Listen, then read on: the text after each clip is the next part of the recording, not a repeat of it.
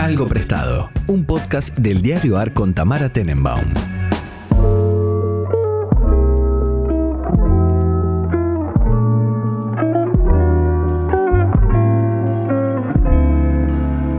Buenos días, buenas tardes, buenas noches, cuando sea que estén escuchando este podcast. Nosotras estamos en el mismo uso horario, pero en espacios físicos distintos con mi amiga personal Malena Rey. ¿Cómo estás, Malena? Hola, Tam. Bien, cada una en su, en su casa. Eh, es, de, es de mañana, no sé si dijiste la hora, pero 9 y 41 de un día cualquiera, sí. sí, entiendan, entiendan eso también, quienes estén escuchando.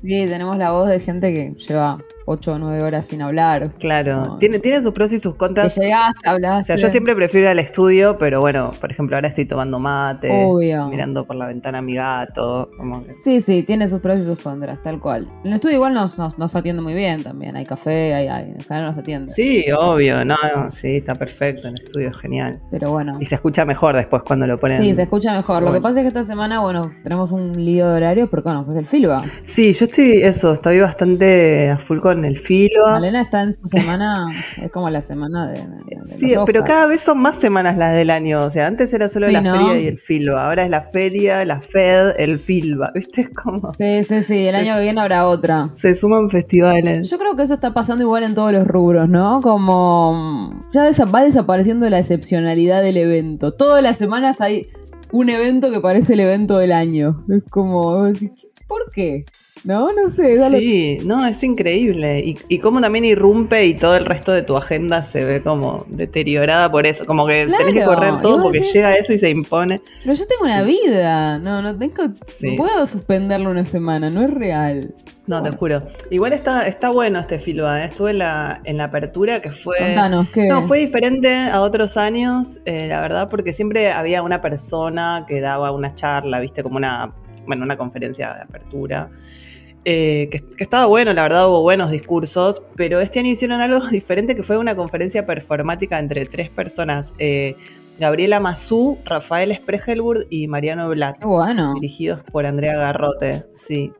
Entonces tenía como. me- fue medio desconcertante al principio, había una mesa, estaba cada uno sentado ahí leyendo algo y después los- como los otros los, lo- la iban interrumpiendo.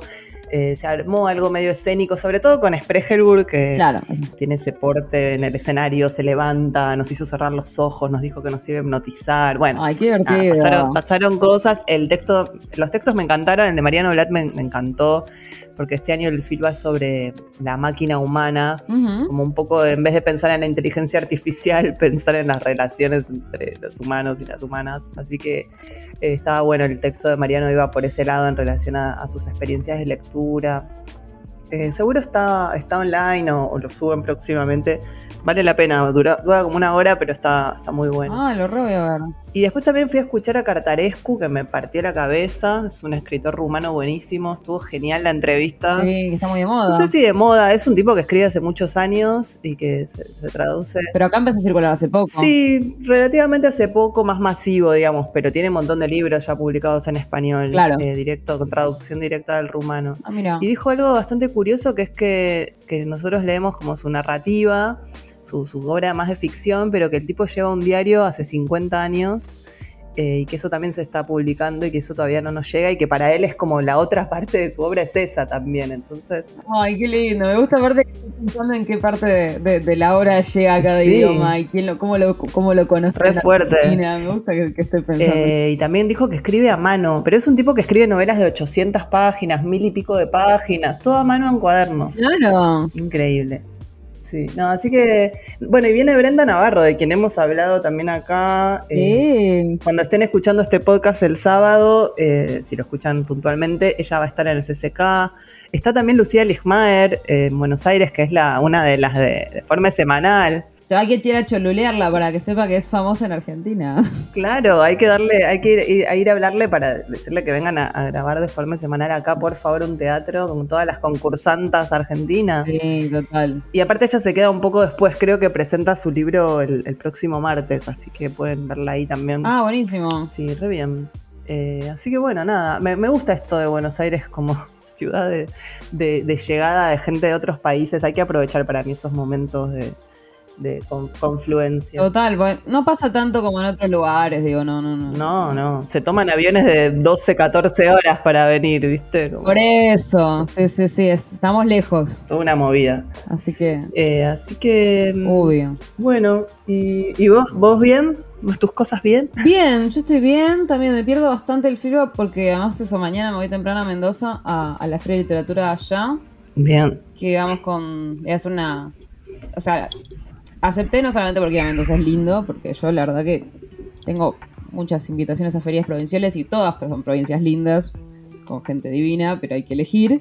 Y, y en este caso eh, era- es como, bueno, Cecilia Pavón va a estar presentando ahí en, en su provincia natal eh, su obra completa y me, me dijeron de, de presentarla con ella y como yo la admiro mucho y, me parecía que era un lindo, lindo plan. Eh, así que eso, eso haremos mañana. Sí, me pone, pone re contento porque además de, además de que me gusta leer a Cecilia, Cecilia es una persona que siempre que, que hablo con ella me, me deja algo, ¿no? Siempre, creo que siempre está corrida, siempre está pensando, siempre está pensando en algo que no se me ocurrió, que no no, no solamente que no se me ocurrió, sino que eso, que discurre su pensamiento por canales insospechados. Eh, así que, que a mí siempre me sirve. me pasó algo parecido. Yo la, la entrevisté para el Malva, una entrevista larga, y también me pasó eso, como que Claro. una vez piensa las preguntas más o menos intuyendo por dónde pueden ir ciertas respuestas. Y está muy bueno también cuando no van hacia ese lugar. Total. Y, y bueno, también suelen, sí, vas escuchando y, y vas redirigiéndote en función de, de la sorpresa que te produce esa forma en la que se tomó lo que le preguntaste, ¿viste? Está muy bueno. Totalmente. Así que bueno. Sí, traje varias cosas, pero es que quería comentar algo justo antes, que me parece que, A ver. que fue una noticia que surgió esta semana o la semana pasada de un, porque no sé cuántas personas que escuchan este podcast escriben, pero tal vez les sirva este dato, que es que se lanzó un premio nuevo que se llama las Yubartas. ¿Escuchaste hablar? No sé nada, ¿no? Contame. No, es, es una iniciativa muy interesante. Me llegó medio de oídas en la Fed y ahora ya se hizo como más conocido. Es una iniciativa de la Feria del Libro de Nueva York y de un montón de editoriales latinoamericanas juntas. Es un premio hispanoamericano de narrativa, digamos. Eh, pero lo que tiene de interesante es que lo convocan distintas editoriales de distintos países y el libro que surja como ganador va a ser publicado en simultáneo en todas esas editoriales. Eh, y, y me parece como re curioso, como que no hay un premio, o sea, siempre los premios son de una editorial o de una institución, eh, no de un grupo de, de editoriales diferentes que se ponen de acuerdo para otorgar ese premio. Entonces, Ah, mira. como que siento que va a tener como un peso interesante. Las editoriales son Laguna Libros de Colombia, Weathers de Chile, Peso Pluma de Perú, Sigilo de acá de Argentina, Dum Dum de Bolivia, Severo de Ecuador, Um de Uruguay, Las Afueras de España, Antílope de México y Chatos Inhumanos de Estados Unidos. Y buscan básicamente libros de narrativa. Todas muy buenas. Sí, todas re buenas, ¿viste? Sí. Eh, buscan, o sea, narrativa, pero incluidas la- los límites de la narrativa. Novelas, pero también cuentos, o cuentos en verso, o ensayos novelísticos, digo, eh, en el amplio sentido de la palabra narrativa. eh, de entre 50 páginas y hasta 250. Hay tiempo hasta el 15 de diciembre. Eh, el premio es de 4.200 dólares como anticipo de derechos y te publican todas estas editoriales. O sea, No, es increíble. eh, y, y creo que cada editorial va a leer como los que lleguen de otro país. O sea, no es que Sigilo va a leer los de Argentina, sino que los de Argentina lo- le va a leer los de otra editorial. Y entre todos se van a poner de acuerdo eh, para publicar el mismo libro. Así que bueno, las Yubartas con Y eh, y B larga, busquen la información si escriben, si tienen algo ahí para mandar, porque me parece un, una- un gran premio, no sé. Está re bueno. Las sí. Yubartas. Muy bien. Las yubartas. Bueno, vamos a lo nuestro. Yo traje algo temático que me dejó Buji. Eh, de hecho, teníamos que aclarar eso, que esta, esta no era la semana que me tocaba a mí, pero bueno, pasaron cosas y voy a hablar esta semana. Gracias, Gino, creo que fue que me cambió. Eh, eh, algo, ar- ar- algo artificial traje, algo prestado y algo nuevo. Eh. Empiezo con lo artificial. Dale. Eh, me quedé pensando de, bueno, algo temático, lo artificial. Justo vi Barbie, que llegué medio tarde, pero ya, ya hablaron ustedes, que me parecía que redaba para hablar de lo artificial. Sí, total. Eh, pero no, se me ocurrió traer una peli que la verdad que no conocía y que enganché medio de casualidad de movie. Tiene 10 años, una peli de 2013 que se llama Crystal Fairy y el cactus mágico. Eh, de un director chileno, Sebastián Silva. Mira. Sí, tiene varias, varias películas, Silva. Eh, y, y traje, lo traje como artificial porque es una. O sea, este cactus mágico es un, un San Pedro. O sea, es una película en la que un ¿De grupo. qué año es la película? Es de 2013. Eh. Es una, una peli de hace 10 años en la que un grupo de jóvenes se va de viaje a tomar hongos, digamos. Eh, perdón, a tomar. eh, bueno, sí, a tomar un cactus, digamos. No, no un hongo, sino un, un cactus. A cocinar ese, ese San Pedro y a tomárselo. Entonces, eh, es. A ver, les, les cuento un poco la premisa. Es así: está situada en Chile, toda en Chile pero protagonizada por dos actores norteamericanos que son eh, Michael Cera eh, y Gaby Hoffman. A Michael Cera seguro lo ubican, de hecho está en Barbie. Sí, Gaby Hoffman también, es como siempre aparece medio secundaria en Girls, en alguna otra. Claro, Sí. Gaby Hoffman es la, la hermana de, de Adam en Girls y es la hermana menor en Transparent también. Es una actriz Es que siempre hace como medio de, de alterada, medio descolocada y que a mí me hace reír mucho, la verdad. claro, es muy Sí. buena. Eh, Michael Cera, entonces es un jovencito yankee, medio canchero, medio superficial, que tiene amigos chilenos, está en Chile, y en una fiesta, medio pasado de drogas, conoce a esta Gaby Hoffman que está tipo bailando muy poseída, es, como medio hipona, se pone a hablar con ella y le dice que al día siguiente se va a tomar este cactus con unos amigos y la invita.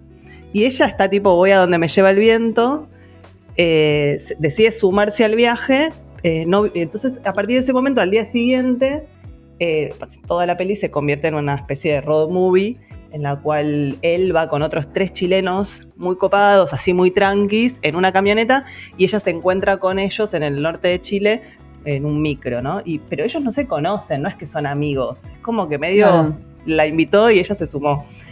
Eh, y bueno, y a partir de ese momento empiezan como a, viajar este grupo medio ridículo de tres chilenos y dos norteamericanos, muy diferentes porque ella tiene como toda una conexión espiritual, está como, no sé, medita, pinta, como más conectada con la tierra y los elementos.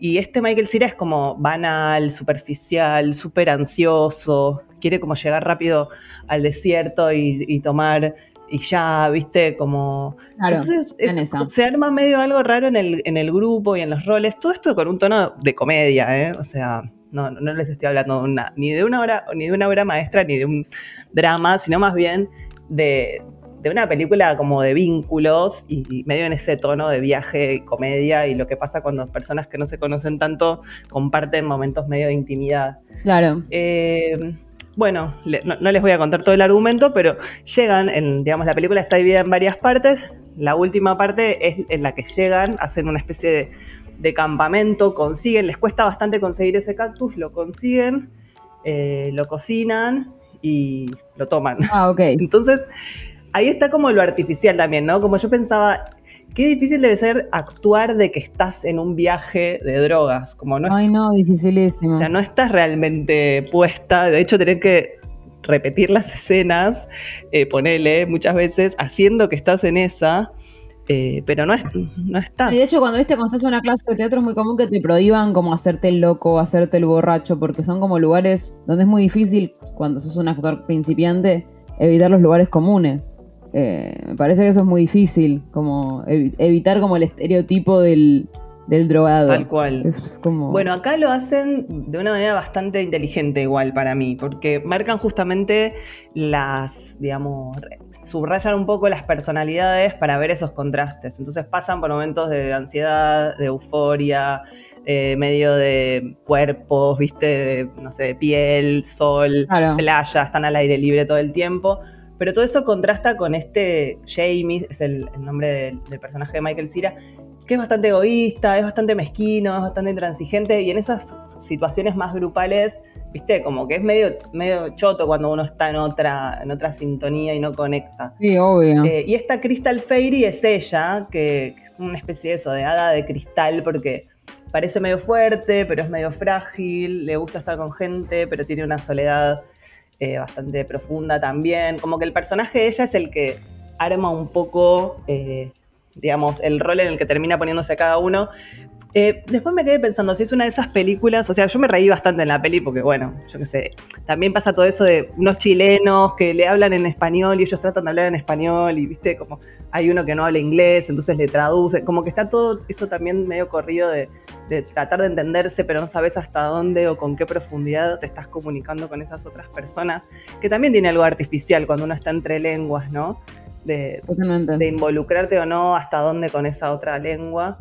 Eh, y también creo que está lo artificial en, en esta cosa de, del consumo de drogas con fines puramente recreativos, que se opone a- al uso, no sé, más, mm, más ritual que le daban las personas que descubrieron que esa planta tenía propiedades, digamos, alucinógenas. Claro, ¿no? claro, claro. Eh, como que ahora entramos, no sé, haces un viaje de drogas, medio recreativo, medio para negar el mundo, para ser disidente, pero al final eso es un acto también un poco individualista y, y burgués, y no, no y, y el personaje de Crystal Fairy como que trata de ir medio en contra de eso, aunque ella también sea una yankee que está ahí, digamos. Eh, Claro. bueno, nada, me pareció, me pareció bastante curiosa la peli.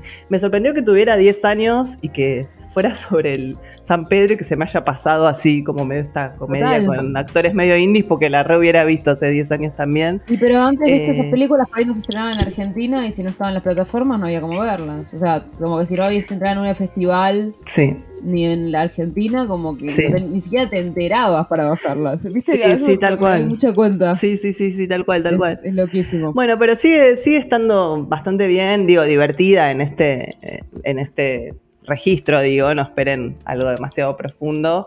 Eh, la encuentran ahí en movie como mm, Crystal Fairy y el cactus mágico, o ponen cactus mágico y ya medio aparece también. Algo mágico de esto. Eh, me parece, nada, para pasar un momento así medio simpático. Eh, tiene, al final tiene una vueltita un poquito más dramática que no la pienso revelar, no, bueno, claro. eh, pero está, está bueno, está bueno la verdad. Eh, me interesa. Bueno, así que eso fue algo artificial. Algo artificial. A ver qué le parece a Buji. A ver qué piensa.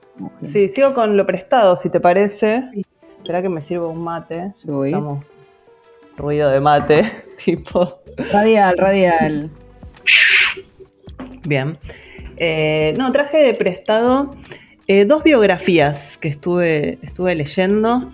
Una eh, se llama Esta no soy yo y es la biografía de Aurora Venturini, escrita por Liliana Viola. Ay, la, la tengo y la quiero empezar ya. Está buenísima. De hecho, no la terminé, me faltan las últimas 50 páginas, pero ya la estoy recomendando porque está buenísima. A mí ya me venía encantando la- todo lo todo- cualquier cosa que, que me entero de Aurora Venturini me, me encanta, digamos, va, va sumándole más matices a, a esta escritora argentina muy díscola. Y la otra biografía que traje es una reedición que se llama, eh, eh, bueno, la escribió Estela Canto, eh, y se llama Borges a Contraluz. Es una, una biografía que salió en el 89 y que se acaba de reeditar por MC. Era inconseguible ese libro. Yo lo tenía de tipo ni lo prestaba porque, nada, si, si lo perdía no había forma de reponerlo. Y ahora que se murió cierta viuda, eh, me parece que tenemos la chance de, de- Sí. de re- empezar a, a desclasificar todos estos libros que a cierta persona no le gustaban. Sí, Eh, reapropiarnos de, de Borges el pueblo. Obvio, obvio. Bueno, empiezo por esta No Soy Yo, eh, sobre Aurora Venturini, editado por Tusquets, que ya venía también eh, reeditando las novelas de, de Venturini y los libros de relatos. Eh, hay que decir que Liliana Viola fue designada en vida por ella como su albacea. Venturini era una escritora de La Plata, argentina, eh, que vivió hasta como 80, sí, 90 años creo que llegó a tener. Eh, no tuvo hijos y le dijo a Liliana Viola que le dejaba su obra y que quería que ella se ocupara después de su muerte de, nada, de difundirla. Eh, Liliana Viola le pudo hacer en vida un montón de preguntas, pero la idea de biografiarla le surge a ella después, no es que le pidió permiso a, a Venturini, che, puedo contar tu vida. Eso está bueno, está bastante tratado en el libro, cómo Liliana se acerca a- al personaje, a la persona y cómo después, eh, digamos, accede a escribir sobre ella y, y ser la persona indicada para poner toda esta vida en palabras. No hay tantas biografías buenas en Argentina, hay que decirlo. A mí me cuesta encontrar buenas biografías. Hay perfiles de escritoras o escritores. Sí, tienes razón. eh, El género biografía, como, como biografía entendida como, mm, como, como, más, como algo más completo que un perfil, es, es mucho, mucho menos visitado en la Argentina. Sí, sí, sí, por eso. Esta es una, es una muy buena. Ella lo que hizo es, eh, bueno, entrevistó a mucha gente, por supuesto, entrevistó a sus asistentes. Eh, Venturini tuvo varias mujeres que transcribían o ella les dictaba.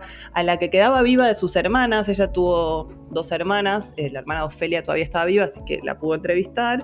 y a distintas personas que la trataron, que la conocieron. Y toma alguna, los capítulos están armados sobre, digamos, temas o cuestiones determinantes en la obra de Venturini en un sentido bastante cronológico, pero no tan específico, porque justamente está más por tema cada capítulo. Eh, está el peronismo, está el ocultismo, empieza también con el hecho de haber ganado el premio de nueva novela a los 85 años, que es el premio por el cual ella publica Las Primas. Está muy bueno, toda como cuenta todos los entretelones de cómo se decidió que esa fuera la novela ganadora. Eh, y, también, Ay, y también algunos datos biográficos que que por ahí no, nos conocíamos y que sirven mucho a la hora de, leer su obra. Eh, y también todo esto armado eh, está como ensamblado con muchos testimonios de ella, con varias notas al pie eh, y, con, con fragmentos de sus libros. O sea que armó como una especie de patchwork de todas estas voces y las ordenó por capítulos. hay una cosa que me flasheó mucho, que es que ella era la primera hija de una familia y la llaman Aurora Ángela. Y a los pocos años nace, su hermana y le ponen Ángela Aurora. O sea. Wow. Entonces, a partir de ese momento, dice Liliana, como que. Qué raro. Se, le armó algo como de la figura del doble que aparece en, varios de sus libros. Hay como dos personajes medio que se llaman parecido, que le pasan cosas similares. A mí me pareció muy perturbador. Eh, la verdad, como que, haya dos auroras y dos ángelas y, esta figura de como la repetida, dice Liliana, que, recorre su, vida y su obra, ¿no? Como que hay personajes de, por ejemplo, hay una pareja de lesbianas en uno de sus libros que son Flavia y Fulvia, eh, o Relicario y Relicarito, está la señora tal y la señora Tel. Eh, la señora Sal y la señora Cel, como que son todos pliegues de, lo, de, ese hecho que para ella fue muy perturbador.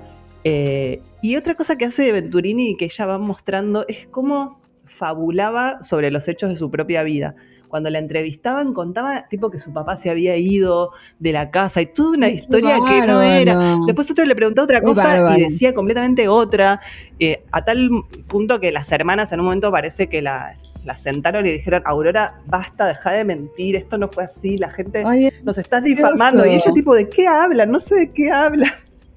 Muy bueno, o sea, me encanta eso, esa impunidad. me, me, tengo que contar a, Daniel, nuestro amigo Saldaña París, porque justo la novela que comenté la semana pasada de, su, novia, de Catherine Lacey, es que eh, hay un artista que, hace eso, fabula sobre su vida, pero bueno, como que justamente no ve a su familia más, entonces medio que, se cambió el nombre, puede mentir, puede mentir sin, sin impunidad, pero yo es cuando leía esta artista ficticia me preguntaba, ¿qué pasaría si alguien tratara de hacer esto? Como inventarse una vida totalmente distinta en general en la vida real alguien viene y dice es, una farsante claro alguien confronta esa versión no sí, sí. Eh, pero acá no ella como que ella misma fue habitando ese mito que se construye como que también pensaba la otra vez que justo leía el libro de Gombrowicz no que hay algunos escritores que son personajes en sí mismos como que no, no es que se hacen los personajes, tipo Fowl, viste, que se ponía medio en personaje. Ya son personajes ellos mismos de su propia vida, ya se toman un poco ellos mismos así. Creo que Venturini eh, lo tenía bastante claro esto y jugaba con eso y se divertía muchísimo en algún punto eh, porque es, muy curioso. Y también las relaciones que establece con, los animales, con su perrita, con las arañas de su casa, ¿no? Tiene una araña que ya contaba que la quería mucho y que esto está en, el documental sobre ella, la guarda dentro de un libro, ¿no? Como le da una entidad muy valiosa a esa araña o a ese perrito como si fueran personas, de, eso, amigas de ella casi, ¿no? Como parecían más, más rutilantes o más determinantes. Eh, después habla bastante del libro, bueno, de, lo que significó el peronismo, porque ella fue como una peronista de la primera hora, de su relación con, con Evita. Habla de la parte en la que ella eh, trabaja como, como es una especie de psicóloga eh, que estudia en La Plata y, empieza a hacer tests psicológicos a pacientes. Toda esa parte también es muy curiosa. Y, todo ese, y, y, algo que me gusta mucho que es como su figuración como escritora, como de ella saber que iba a ser súper grosa, pero tuvo que pasar por, no sé, creo que publicó más de 20, 30 libros antes de tener reconocimiento. De muy, muy grande el hecho. De, a los 85, pero ella se autoeditaba, le mandaba su libro a un montón de gente, tipo se lo, le mandaba un libro a Pablo Neruda y Pablo Neruda le contestaba una carta sobre sus poemas y ella tipo editaba la carta y la ponía en la contratapa del libro siguiente, tipo Pablo Neruda habló bien de mí. Como que armaba toda esa rosca porque decía, bueno, yo soy muy buena, ya se van a dar cuenta. Y, también decía eso, que quien quiera hacer mi biografía, que lea mis libros, ¿no? Como mm. que en sus libros está cifrada su vida y muchos de sus personajes están basados en, personas que conoció o en anécdotas de cosas que le pasaron a ella, completamente distorsionados y no hay solo una versión, justamente, ¿no? Mm. No solo ella podía narrar su vida de distintas maneras en las entrevistas, sino que en su ficción también las, recreaba. A mí me parece un personaje sensacional de la literatura argentina del siglo XX y siglo XXI, eh, así que siempre recomiendo que se acerquen a Venturini para, para sorprenderse. El tipo de escritura de ella es muy, muy bueno y muy, y muy de no parecerse a nada. Totalmente. Medio de otra época también. Eh. Pero a la vez algo que resiste muy bien, o sea, es de otra época, pero, pero lo lees ahora y te reís. Sobre todo te reís. Te reís, sí, sí, sí. te emocionás también, pero digo, como lo más, para mí lo que siempre envejece peor es el humor y, y no, no en el caso de ella. Y no, no, no, no, no. Eh, bueno, esta es la, biografía, esta no soy yo, de Liliana Viola, sobre Aurora Venturini, que acaba de salir. Y la otra que les comentaba es la de Estela Canto, Borges a Contraluz. Eh, a ver, Estela Canto se conoce con Borges en el, en el 44, eh, Borges tenía 45 años y ella 28, se conocen en la casa de, de Bioy y de Silvina, y Borges queda medio subyugado por ella, eh, se empiezan a ver bastante seguido y sobre todo a compartir caminatas, o sea, caminaban, mm. charlaban. Y él estaba bastante enamorado, pero ella no. De hecho, es la persona a la que él le pide casamiento. Eh, y ahí hay algo muy famoso que ella dice que le contestó, eh, no te olvides que yo soy discípula de Bernard Shaw, no podemos casarnos si antes no nos acostamos. Eh, todo esto en la década del 40, tipo, muy genial. bueno, cuestión, ella accede, digamos, a cierta intimidad de Borges, pero medio pacata, él como siempre bastante eso, distanciado de, de lo afectivo. Y en este libro ella eh, eh, eh, lo escribió en el 89, o sea, muy reciente era la muerte de Borges. Entonces lo escribe como muy a la luz de que él acaba de morir y ella como tiene una versión muy cercana de lo que había sido la relación y de lo que habían compartido. y, y, entonces acá lo cuenta con una cantidad de detalles y como que lo que más me gusta del libro es eso, es que la verdad es que es muy entrañable la forma en la que se acerca al personaje, no es que está analizando sus cuentos o la relación con Bioy, sino que habla de, sus propias anécdotas, no se cuenta una vez que van al parque Les Ama y están dados, están de la mano, y en ese momento estaban los militares y no se podía tipo tener demostraciones de afecto en la vía pública, entonces lo llevan a una comisaría y ella se caga de risa y le parece como que fue medio absurdo y Borges está tipo muy humillado por haber tenido que, que estar en la comisaría. Después hay una parte increíble del libro eh, que es que Borges está yendo a un psicólogo y le pide a ella si puede ir a una sesión a hablar con su psicólogo.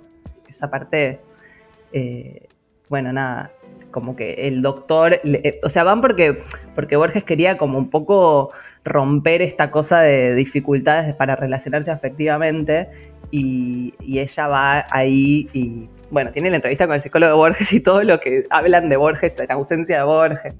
Bueno, es, muy jugosa, la verdad que es muy divertida y es, como dice en la nueva contratapa, eh, un ejercicio fundante de chismografía. Que son el tipo de cosas que nos gusta también bastante leer, ¿no? Totalmente, sí. Eh, después la.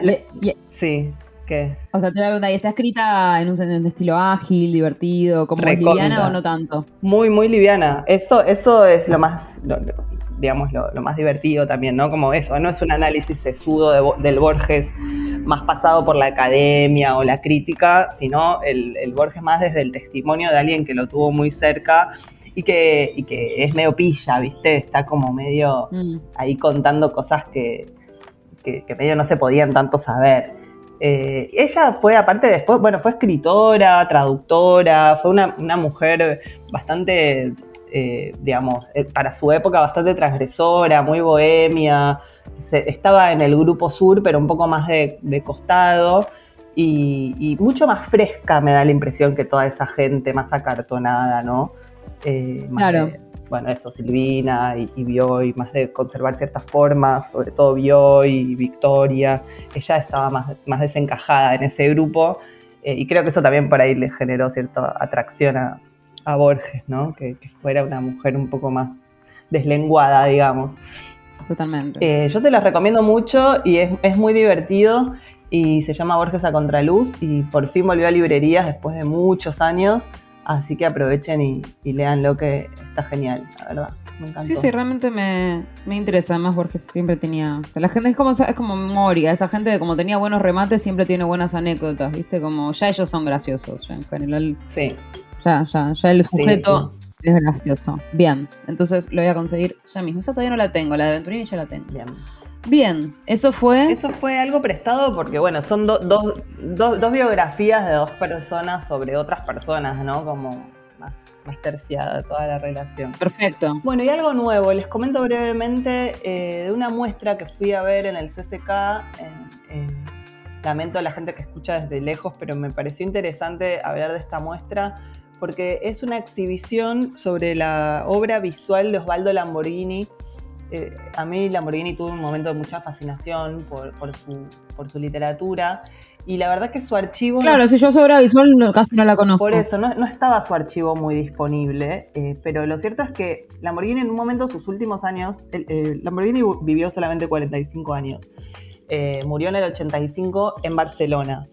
Y los últimos años, dos, dos años de su vida, eh, se la pasó en Barcelona, en un departamento, viviendo con, con una agente literaria alemana que se llamaba Hannah Muck.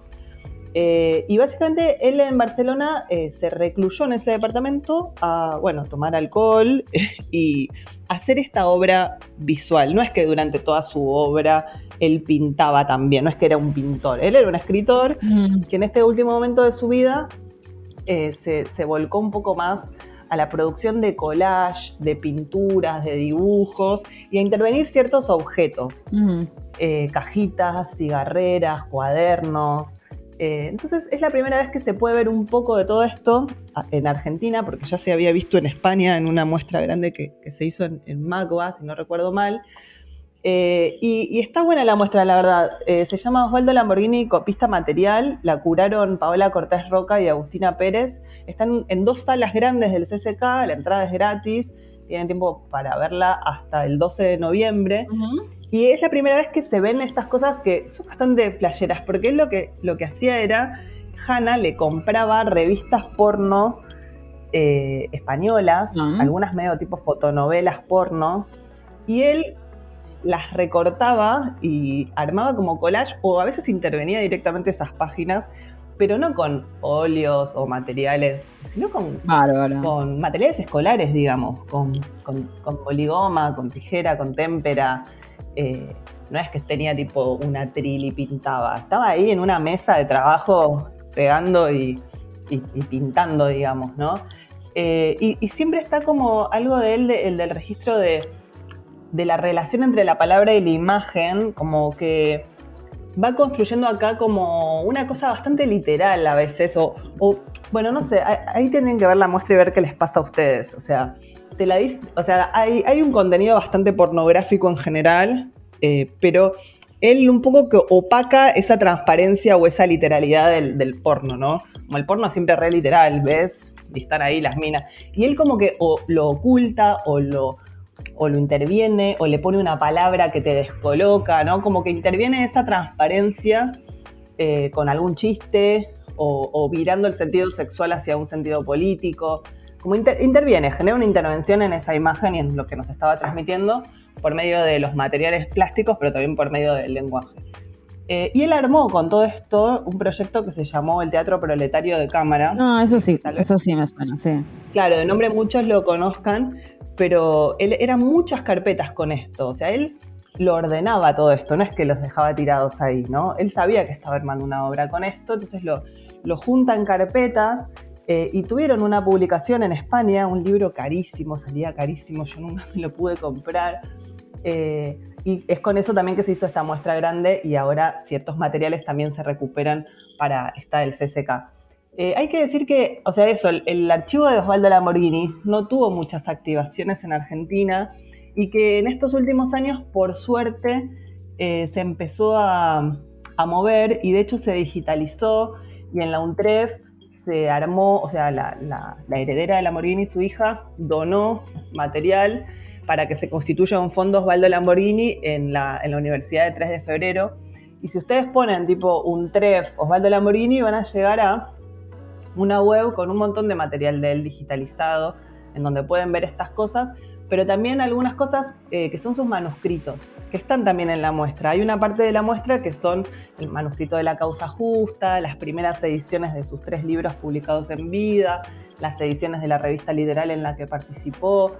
Eh, como que está el teatro proletario, está la intervención de estos materiales pornográficos, pero también está eh, ver, no sé, está su letra en sus manuscritos a mano de Sebregondi, eh, eh, eh, digo, para las personas que nos gusta la, obra de, un autor es re clave poder acceder a estas, a estas materialidades, digamos, y me parece un acercamiento bastante, bastante fuerte y que viene como a complementar lo que ya leímos en el Fjord, en el Niño Proletario, en los Tadeis.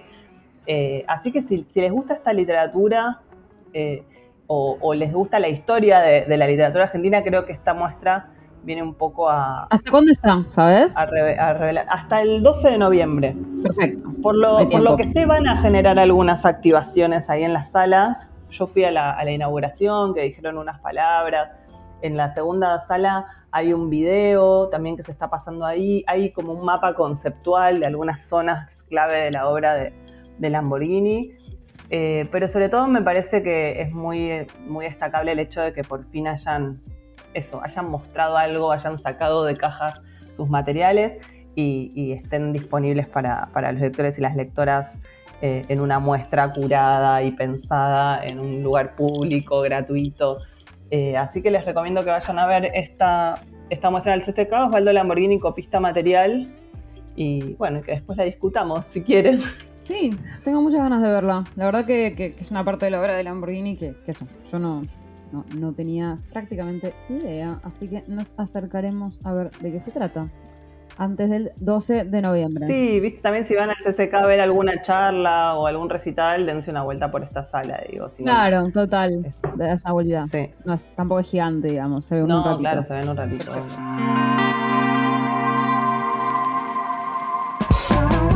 Ya podés sumarte a los podcasts del Diario AR para informarte y entretenerte en todas las plataformas como lo hacemos en nuestra web. Somos un diario nuevo y queremos lo mejor para vos. Nos podés leer en eldiarioar.com o seguirnos en Twitter en arroba eldiarioar. Bueno, ¿y vos qué trajiste, Tam? Yo, como me tocaba algo viejo, dije, bueno, Em, yo todos los segundos cuatrimestres doy un práctico de la materia de crónica en la Universidad Nacional de las Artes en la carrera de escritura. Y la verdad igual, o sea, voy cambiando algunas crónicas, pero en general doy siempre, o sea, hay dos o tres textos que doy siempre, o dos o tres autores que doy siempre. Y uno de, los libros que doy siempre es este, y me fijé que nunca había hablado de él. Entonces dije, bueno, ¿por qué no? Eh, que es eh, un clásico, una colección de crónicas muy clásica de em, Foster Wallace, David Foster Wallace, lo conocerán, un autor eh, de, la generación de, Joan Didion, del nuevo periodismo, o sea, no lo tenemos quizás tan presente como la generación de Joan Didion porque se suicidó muy joven. Entonces. Claro, eh, siempre pienso que es como más joven que. Claro, o lo tenés más joven o lo tenés más grande porque no escuchas hablar de él hace 25 años. Em, o sea, es un poco más joven, ¿eh? No, no, o sea, él hoy tendría sesenta y pico de años, o sea, sería como. Claro. sería como un tipo que no, o sea, no llegaba a ser de la siguiente generación porque no podría haber sido hijo de Didion, pero era un poco más joven, pero bueno, entra dentro de esa tradición como del, nuevo periodismo todavía, todavía más o menos, es posterior a Capote, a toda esa gente, pero, pero bueno, quedó como un poco en esa estela y, de hecho es, cuando lo lees, em, para, para quien lo lee, digamos, desde, desde la actualidad y sobre todo desde la Argentina, podés ver perfectamente el aire de familia, digamos, ¿no? En, lo que había su, nuevo periodismo norteamericano. Y, mm, bueno, em, este, este, libro que, voy a, que, yo siempre doy se llama Algo supuestamente divertido que nunca volveré a hacer. Que mm, creo que es su libro de crónicas más famoso. La crónica que titula el, libro, quizá la leyeron alguna vez, incluso suelta, que es la crónica de Foster Wallace en un crucero. Em, uno de sus textos más famosos que, es, profundamente divertida, pero hay muchos más textos bárbaros eh, en, ese, en ese libro. Yo siempre doy tres. Les doy este, que es Foster Wallace en un crucero para la revista um, Harper's. Y, que ya cuando lo mandan, ya él ya es Foster Wallace, obviamente. Entonces es muy bueno porque lo mandan a él porque justamente es un tipo depresivo, adicto a todo, como la, última persona. Que contraste mucho. Exacto, supuestamente la última persona que te imaginas en un crucero. Y yo siempre les digo lo mismo a, mis alumnos, que es que mm, a Foster Wallace lo mandan para reírse de la gente del crucero y él hace otra cosa, ¿no? Como mm. esa cosa de que lo mandan para burlarse de, las viejas que toman sol en la cubierta. Y él sabe que lo mandan para eso. Entonces va a hacer otra cosa. Y efectivamente lo que trata de hacer es demostrar que la gente está ahí por la misma razón por la que todo el mundo hace cualquier cosa. Porque tienen miedo a la muerte y el crucero te hace olvidártelo. O sea, punto final. Em, y es muy, muy lindo lo que hace y como todos los vínculos que arma con la gente del barco, ¿no? Se hace amigos, se hace enemigos. Eh. Eh, ¿y, hace entrevistas o es más tipo una crónica más de observación? Es más sobre todo de observación y también hay, bastante investigación sobre los cruceros y el, el, agua en general, porque él cuenta que él siempre como que tuvo fascinación y miedo por el océano. Como que eh, se, obsesionaba con las historias de tiburones. O sea, que era algo que, para él le daba. El, océano para él siempre era un lugar terrorífico y que de hecho parte de lo que le intriga es cómo esta gente elige venir a hacer esta cosa terrorífica, eh, supuestamente para relajarse. porque no se relajan en tierra? ¿No? Em, es realmente muy, muy divertido de leer y, bueno, muy profunda sobre eso. O sea, de, todas las crónicas de ese libro, creo que es la que más adelante tiene todo, todo este tema de, la muerte que a él le obsesionó tanto. Em, y después hay dos más que a mí me gustan mucho eh, en, ese, en ese libro, que es, bueno, una, estoy buscando cómo es el título en español, em, porque lo, tengo porque se lo di a mis alumnos de poquito, que es este, em, una en la que él va a, a, una feria como si fuera una feria rural. Eh, con una amiga del colegio, porque va a una feria rural en su pueblo natal, con una amiga del secundario, básicamente, eh, de la primaria, del secundario, ¿no? Como que él vuelve, lo invitan a hacer eso, a volver, y hay una feria donde pesan toros, ¿viste? Como... Eh, ese plan, es una feria rural que yo ni siquiera entiendo cómo son, como que a mí me preguntás qué se hace en una de esas ferias y yo hasta leer el texto de Foster Wallace es como que yo veo a la rural de afuera, pero no entiendo, nunca entendí qué es lo que iba a ver la gente. Claro. Em, y, sí, y, van a hacer todas las actividades, competencias de animales. Hay también juegos tipo de, de kermés también, básicamente. Em, es, es bárbaro realmente. Y él va con la amiga. Que se nota que aparte como que, no sé, o sea, yo obviamente te, haces como la sensación de que ella ella es bárbara, él un poco te haces la sensación de que él la amaba y de que, o sea, de que son como, de que podrían haberse enamorado en algún momento.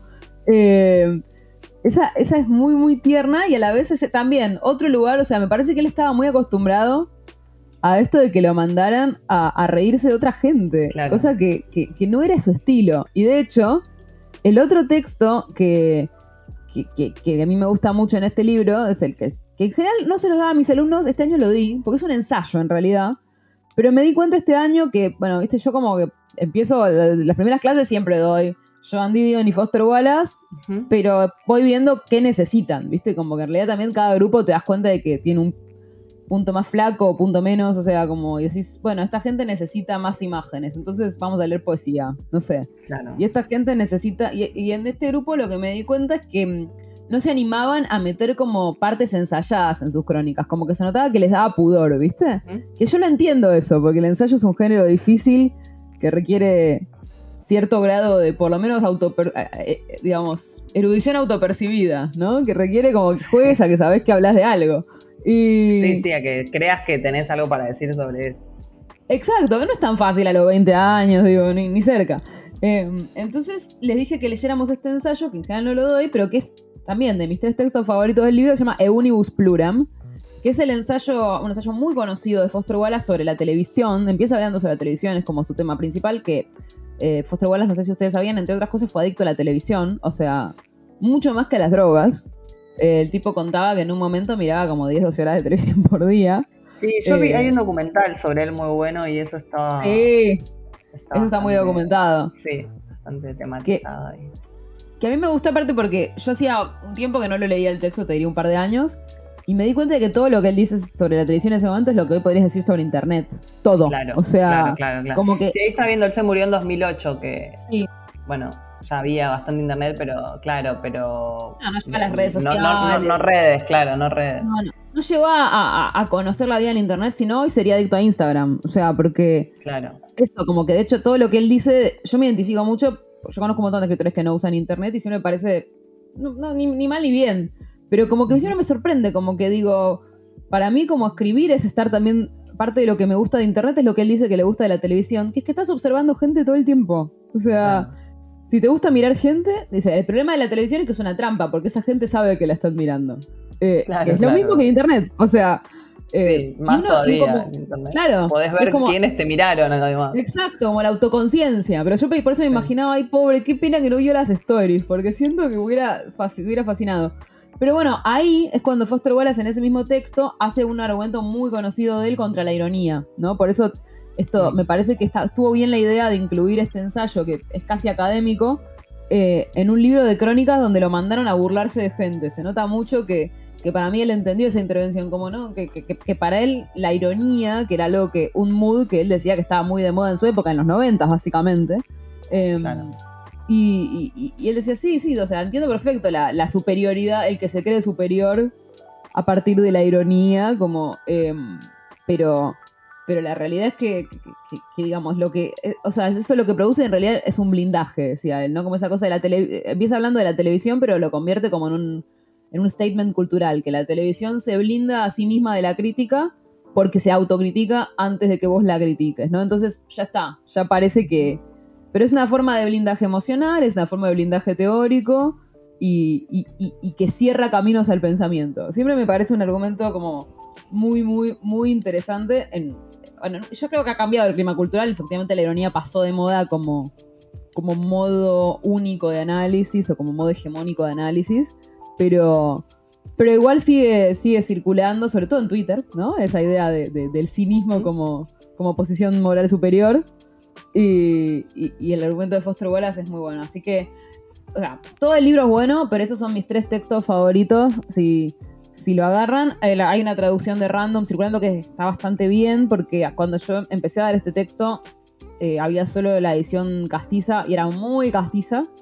Pero la traducción que circula ahora es un poco limpiada. Así que si tienes una vieja, les recomiendo que se compren una nueva. Em, Bien. Bueno, eso fue todo. ¿Y qué le vas a dejar a Gino? Eh, Pablo. Pablo. Sí, ¿Y cuándo le toca a. Gino? ¿Después? Me parece que la semana que viene. Bueno, no sé, el que sea, Bueno, le, dejo, le la fiesta. La fiesta, me encanta como tema.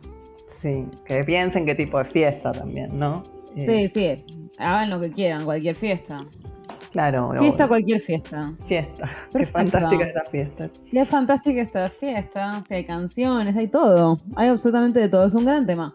Así que bueno, eh, Sí, me encanta. ojalá la persona a la que le toque, que nadie sabe quién es, eh, lo, lo exprima lo suficiente. Ahora nos fijamos en WhatsApp, pero bueno. Ahora lo hablamos en el grupo. Ahora vamos a claro, ver. Alguien va a venir. No se preocupen que siempre esto, esto alguien, alguien siempre viene. Claro. Eh, bueno, entonces nos vemos con Malena en un mes y con no sabemos quién en una semana. Besitos. Chau, chau. Fue un podcast de eldiarioar.com. Encontranos en Facebook y Twitter como El Diario Ar.